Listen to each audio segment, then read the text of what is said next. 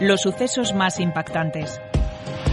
Contados por sus protagonistas, familiares, abogados, testigos, jueces y por aquellos personajes que de un modo u otro han tenido relación con la historia. Asturias Negra, la serie de podcast de sucesos del comercio.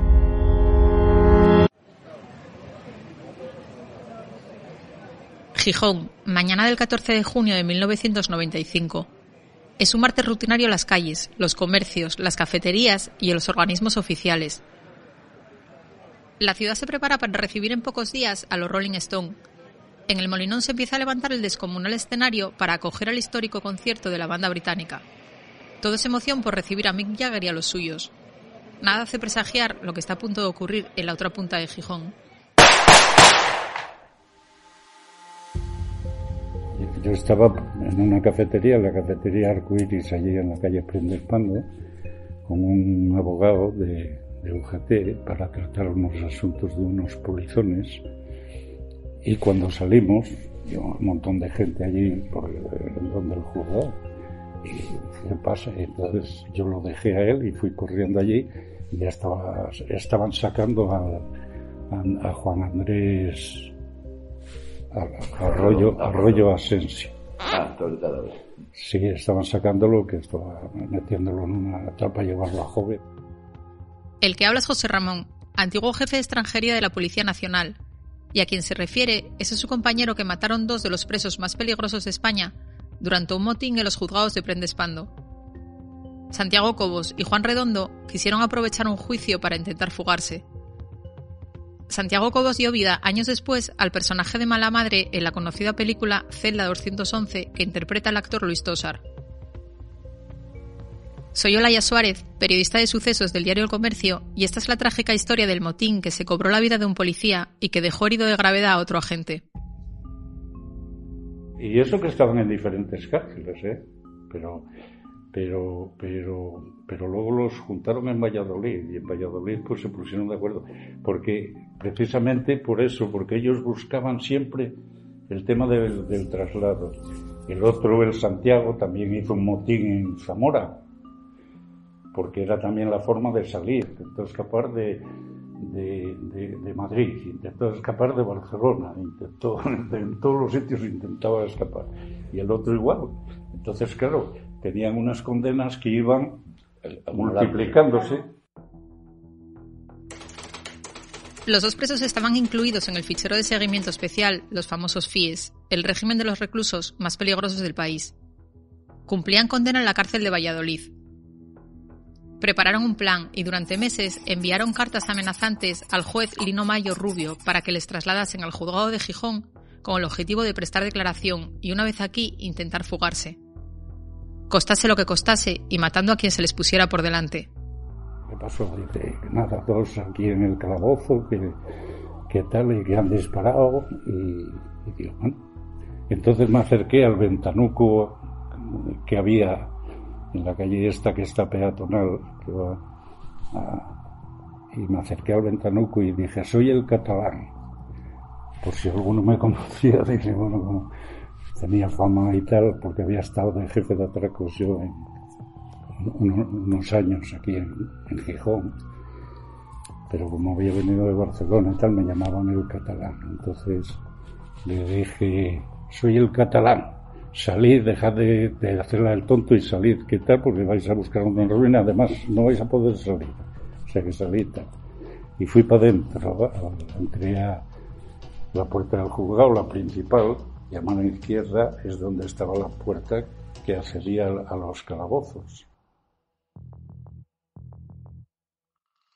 Santiago Cobos y Juan Redondo estaban atrincherados en los calabozos. Le habían arrebatado la pistola a uno de los policías que les custodiaba y lo habían matado de un disparo. Del arma salieron otras dos balas que hirieron a otro agente, hasta que se les encasquilló debido a los golpes que le dieron con ella a uno de los policías, a Edelmiro Reboleiro, a quien estuvieron también a punto de matar. Eh, y el redondo pidió ir al, baño. Al baño. Entonces el, policía lo hizo bien, cogió, lo sacó de la celda y cerró la celda.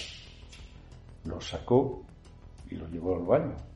Claro, te quito las esposas. y cuando lo lleva para meterlo otra vez en la celda, pues Redondo pues le abre la puerta para meterlo para adentro, le había quitado las esposas y entonces es cuando sale el Santiago Cobo que se echa encima de, este, de, eh, lo tiran al suelo y tal, el redondo, igual, el redondo igual entre los dos, y le quitan la pistola. Entonces, este, el Andrés va a intentar ayudar al compañero y en esto el otro con la pistola de, este le pega un tiro y lo mató. Sienten el tiro, estaban en el, eh, allí fuera, fuera y entra este, el, el Bernardino, para entrar con la pistola porque sintió los tiros y tal, y es cuando recibe el tiro en la pierna, pero él dispara también y pega a este a, a redondo. Fue en ese momento cuando el arma de la que se habían apoderado quedó inutilizada. El de por qué la pistola se les encasquilló fue que de, tanto dar golpes con la pistola como si fuera un martillo, una pestaña que lleva al cargador, que, que es la que retiene para que el, cargador no caiga dentro de la culata de la pistola, estaba doblada, de esos golpes estaba doblada y entonces estaba desencajada y no pudieron alimentar, el arma no se alimentaba porque había un desplazamiento del cargador. El que lo cuenta era el jefe de la policía científica que también formó parte del dispositivo para intentar detener a los dos presos amotinados. Los dos policías, que recuerdan aquel trágico momento, prefieren guardar el anonimato por motivos de seguridad. Lo que pasa es que después parece ser que la pistola pues no les funcionó bien porque estuvieron dándole golpes a, a Edelmiro. Edelmiro Rebolero, un policía, que era el que se echaron encima de él, le quitaron la pistola y le dieron, bueno, le dieron de tal manera que cuando entramos allí, bueno, salieron este redondo, el otro con Santiago con la pistola aquí, quitamos lo dimos a la Policía Nacional que estaban allí de uniforme y tal, y ya lo, bueno, ya detenidos todos y tal, y a todos los demás igual. Y entonces Aguirre y yo entramos dentro a, ver el, policía que faltaba, claro. Y no, no, encontrábamos. Y estaba en el, retrete, un baño pequeño que había allí, y estaba allí tirado. Me caí yo me asusté porque estaba un charco de sangre. Masacrado. Un charco, un charco de sangre, pero yo creí que estaba muerto. ¿eh? El detalle de por qué se, la pistola se les encasquilló fue que de, tanto dar golpes con la pistola como si fuera un martillo, una pestaña que lleva al cargador, que, es la que retiene para que el, cargador no caiga dentro de la culata de la pistola, estaba doblada, de esos golpes estaba doblada y entonces estaba desencajada y no pudieron alimentar, el arma no se alimentaba porque había un desplazamiento del cargador. En apenas diez minutos, el juzgado de Prendespando quedó rodeado por un centenar de policías. Los agentes que se encontraban dentro de las instalaciones ordenaron a las decenas de funcionarios y ciudadanos que se encerrasen en sus despachos, en las salas de los juzgados y que despejasen los pasillos. Había policías ahí también detrás por si acaso de estos intentaban salir por ahí o, bueno, salían disparando y se metían por ahí.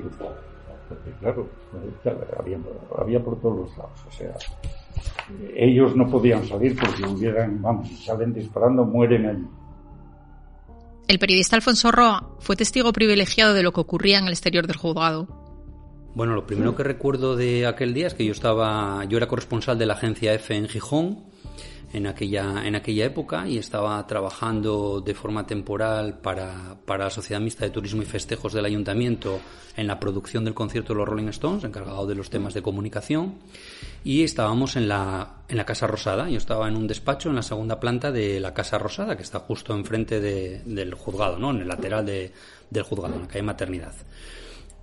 Entonces, eh, nada, yo estaba trabajando y de repente oí unos, estallidos, unos disparos, que yo identifiqué como disparos porque, bueno, ya había oído disparos otras veces, entonces me permitió oír unos disparos, ¿no?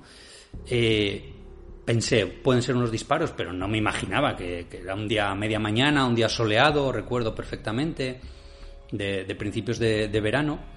pero la curiosidad, supongo que del periodista, me hizo asomarme a la ventana a ver qué, había sido, ¿no? Entonces vi que en la puerta del juzgado se estaba montando un, revuelo. Se empezaron a oír unos voces y tal, y, mucho movimiento. Entonces, bueno, yo me, acerqué a otra ventana que estaba más cerca y empecé a ver que llegaba policía, eh, un coche de la policía se atravesó delante de la puerta del juzgado. Eh, recuerdo que, que, algunos de los, de, los, de los policías que iban vestidos de paisanos, sobre todo, que yo los, los reconocía porque bueno había hecho había cubierto sucesos y había tenido relaciones con ellos en, en el punto desde el punto de vista periodístico pues de repente recuerdo a Rivero eh, con poniéndose como una especie de chaleco antibalas creo recordar que era de color blanco como muy simple no entonces era una sensación muy rara porque era algo anormal que nunca que nunca habías visto que parecía extraordinario verlo ahí en Gijón no como a los pies Alfonso Roa relató en directo en la radio lo que estaba ocurriendo en Gijón y que te podías imaginar que debía de haber alguien atrincherado con o sin rehenes, ya no lo sabías por, porque la policía estaba mm, bloqueando la puerta de entrada, ¿no? Entonces, bueno, recuerdo que hubo mucha, mucha tensión, que creo que aproximadamente se prolongó durante una hora. A mí me pareció mucho tiempo, porque además yo estaba en directo, que llegaba un momento en que tampoco tenías ya mucho más que contar, ¿no? Si llegaban más furgones, si llegaban eh, policías ya con, con otro, más de, aspecto de otros cuerpos, ¿no? Que no eran tan, de Policía Nacional tan sencillos y tal. Y, y luego ya recuerdo lo de las, las ambulancias, bueno, como un poco todo, ¿no? Pudimos vivir en directo y de viva voz casi esa especie de, negociación, no sé si llamarlo así, eh, entre las personas que estaban dentro y las que estaban fuera, porque precisamente se hacía justamente a través de, esa comunicación directa eh, a, pie de calle, como quien dice, ¿no? Eh, yo no recuerdo ya las, frases exactas, pero sí que era con un tono de voz elevado, con pues con las típicas órdenes de déjalo, te estás complicando la vida, bueno, todo este tipo de argumentación para convencerle que, que depusiera en aquel momento la actitud. Esa negociación entre los policías y los presos amotinados se prolongó durante una hora que se hizo eterna. Fuera del juzgado estaba prácticamente toda la plantilla de la comisaría. Dentro, un centenar de personas esperaba con ansia poder escapar de allí. Por aquel entonces, en 1995, nadie tenía teléfono móvil. Las escasas comunicaciones que llegaban del exterior eran por los teléfonos fijos de los despachos. No paraban de sonar. Pero apenas unas pocas llamadas fueron contestadas. Había que dejar las líneas libres para comunicaciones importantes. Después de hablar el jefe de policía judicial con, ellos, después de hablar yo por el ventanuco, después de salir a Arturo y decir esto, tira el, tirad el fusco eh, y salid, pero vamos y tal, porque porque vais a tener una ruina y además no vais a salir de aquí. Juan Redondo recibió un disparo de un policía que estaba en el hall. Los dos policías recuerdan cómo los dos presos acabaron entregándose después de una larga hora de negociación y al ver que no tenían escapatoria. No, pero podían haber escapado, vamos, si, si no se actúa rápidamente, podrían haber escapado. ¿eh? Si no está herido, si no está herido uno de ellos, hubieran escapado. Claro. Si no está herido uno de ellos de bala, hubieran escapado porque no tendría problemas. pero al estar uno de ellos herido.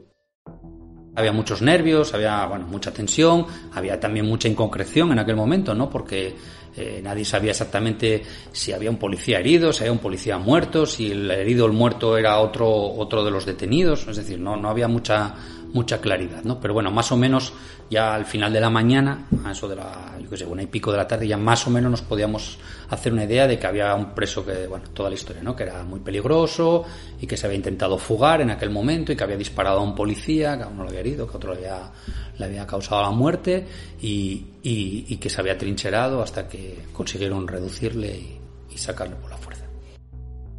Cuando Santiago Cobos y Juan Redondo se entregaron, los policías pudieron entrar por fin a los calabozos. Allí encontraron una escena dantesca, el cadáver del agente Juan Andrés Arroyo Asensio y a otro compañero, Edelmiro Reboleiro, herido de extrema gravedad. Aguirre y yo entramos dentro a, ver el, policía que faltaba, claro. Y no, lo encontrábamos. Y estaba en el, retrete, un baño pequeño que había allí. Y estaba allí tirado. Me cago en yo me asusté porque estaba todo un charco de sangre. Masacrado. Un charco, un charco de sangre, pero yo creí que estaba muerto, ¿eh? El hueso temporal y parital y todo eso estaban, estaban a la vista, estaba, estaba el tejido eh, completamente abierto, heridas abiertas de, lo, de, de percusión, de, de los golpes. Juan Andrés Arroyo tenía 48 años y un hijo de 20 que a día de hoy es miembro de las Fuerzas y Cuerpos de Seguridad del Estado. Había nacido en Extremadura y se afincó en Gijón tras casarse con una asturiana. Llevaba 19 años en la policía. Yo ya lo, conocí cuando estaba en la comisaría en la calle eh, Celestino Junquera. Era una buena persona, así, mucho, alto. alto, muy alto, así, buena persona, muy tranquilo, tranquilo. Y era el conductor de la celular. La- el tra- Era del coche celular en el que llevaban a los... era el conductor, ¿no?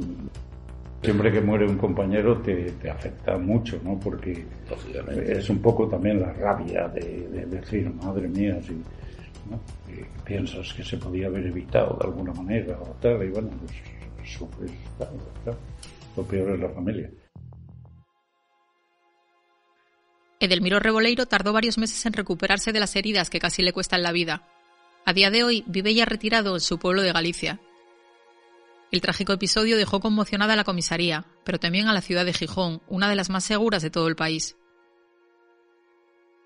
No sé si la palabra consternación a nivel de ciudad lo puede definir, pero sí que a todo el mundo nos dejó un poco como en shock, ¿no? No, imaginábamos que, podría ocurrir algo así, porque sí que es verdad que en Gijón se habían producido atentados de ETA, eh, se habían producido atentados de los Grapo, cuando la bomba de la Dirección General de Tráfico, o el asesinato de los guardias civiles en, en la agencia tributaria, en Hacienda en aquel momento, la bomba de los juzgados nuevos, bueno, este tipo de cosas, ¿no?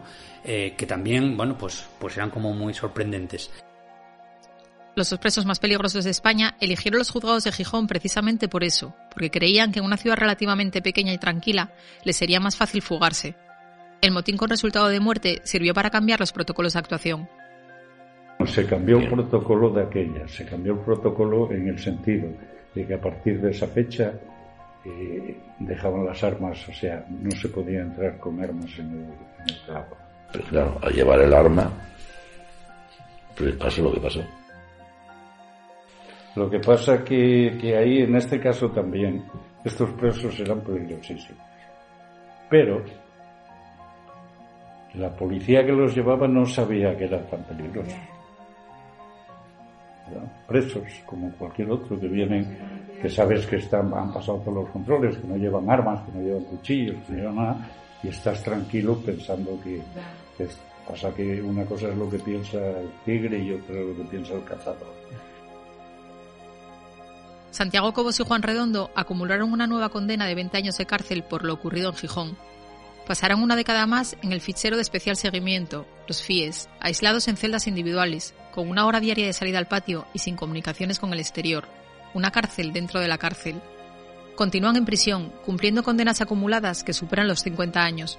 Sin embargo, ya disfrutan de permisos de salida. A día de hoy, ninguno de los dos ha mostrado su arrepentimiento por haber matado al policía. Se consideran víctimas del sistema. Un sistema con el continuo debate sobre la rehabilitación y la reinserción de los presos.